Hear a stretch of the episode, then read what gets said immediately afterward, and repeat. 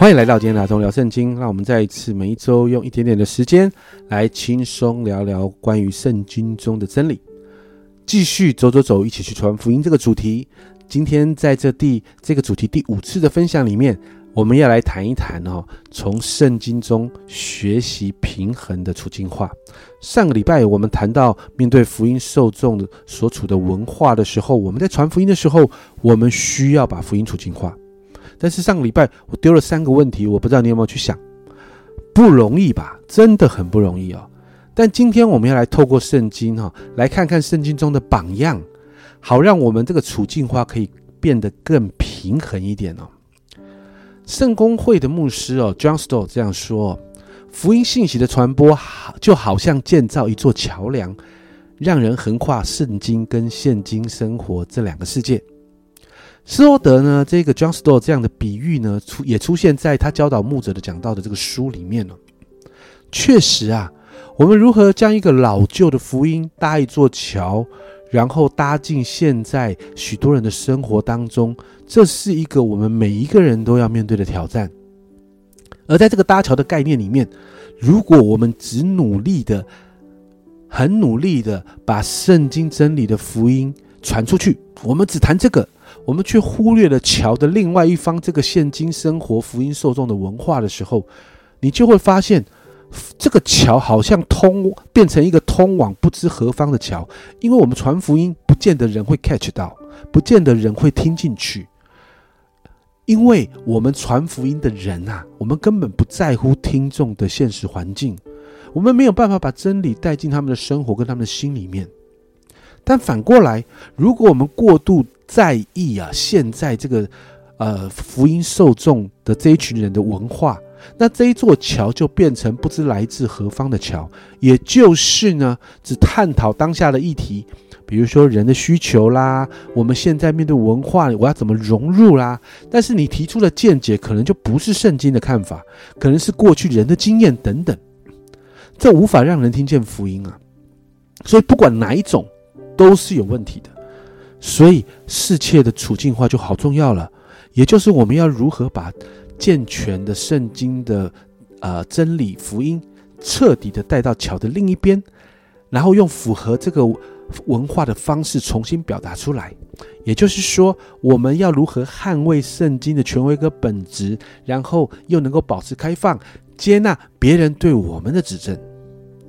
我们如何在新的文化当中忠实又有果效的传递福音信息啊？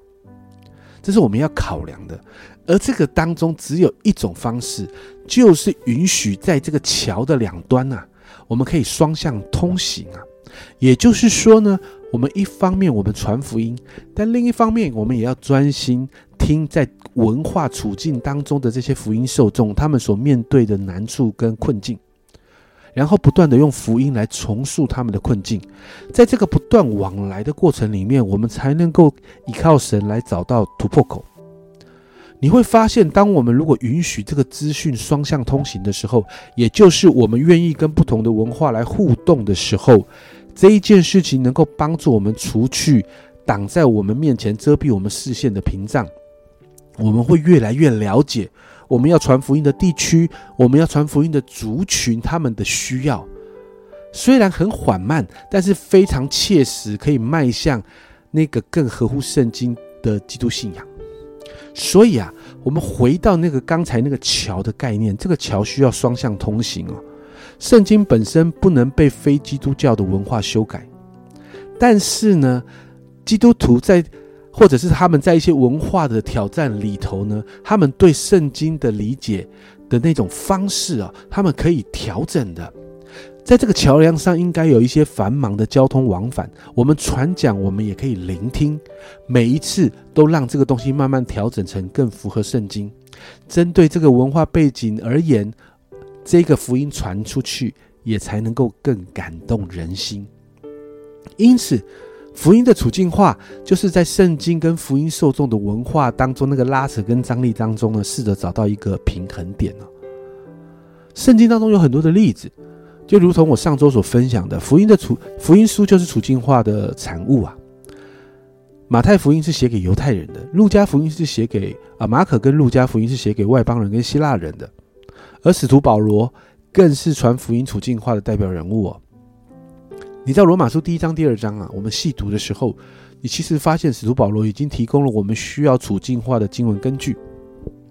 罗马书一章的十九、二十节，神的事情人所能知道的，原显明在人心，因为神已经给他们显明，自从造天地以来，神的永能和神性是明明可知的，虽是眼不能见，但借着所造之物可以晓得，叫人无可推诿。这一段经文谈到的是普遍启示。就如同我们前面所分享的，文化是有好文化也有坏，而保罗在哥林多前书九章也提供了需要处境化的动机。在哥林多前书第九章十九到二十三节，保罗说：“我虽是自由的，无人管辖，然而我甘心做了众人的仆人，为要多得人。”这个他的重点。像犹太人，我就做犹太人，为要得犹太人；像律法以下的人，我虽不在律法以下。还是做律法以下的人，我也要得律法以下的人；像没有律法的人，我就做没有律法的人，我也要得没有律法的人。其实我在神面前不是没有律法，在基督面前正在律法之下。然后保罗说：“像软弱的人，我就做软弱的人，我要得着软弱的人；像什么样的人，我就做什么样的人。”我好喜欢后面这一句：“无论如何，总要救些人。凡我所行的，都是为了福音的缘故。”为要与人同得这福音的好处，所以经文告诉我，我们做处境化的原因，我们这么辛苦的做处境化的原因，是因为福音的缘故，是因为要与人同得福音的好处。所以我们可以看到，保罗在示范一个健全的处境化的榜样，是一个无私的榜样，是在爱里面选择放下自己的权利，或者行使身为基督徒原有的自由，他也放下了。好让人可以听见，然后跟随基督。所以，在哥林多前书一章，保罗就提到提供了一个处境化的基本的公式。在一章的二十二到二十五节，这里说犹太人是要神机，希利尼人是要求智慧，我们却是传定十字架的耶稣。在犹太人为绊脚石，在外邦人为愚拙，但在那蒙召的。无论是无论是犹太人、希尼人、基督，总为神的能力、神的智慧，因为神的愚拙总比人智慧，神的软弱总比人刚强。在这个公式里面，你看到，对于蒙恩得救的希腊人，他们看见十字架是终极的智慧，让神得以保持公正，又能让信徒可以被宣判称义。而对于那些蒙恩得救的犹太人，对他们来说，他们看见十字架是真正的能力，代表我们最强大的敌人罪跟罪疚感还有死亡都已经被打败。而保罗在使徒行传也让我们看到他实际处境化的例子啊，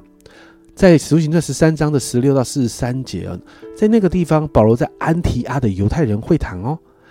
受众是犹太人，福音受众是犹太人，所以你看到他就从以色列的历史来切入，因为所有犹太人都很了解以色列的历史，他就从这里来切入，然后慢慢的带进耶稣的救恩。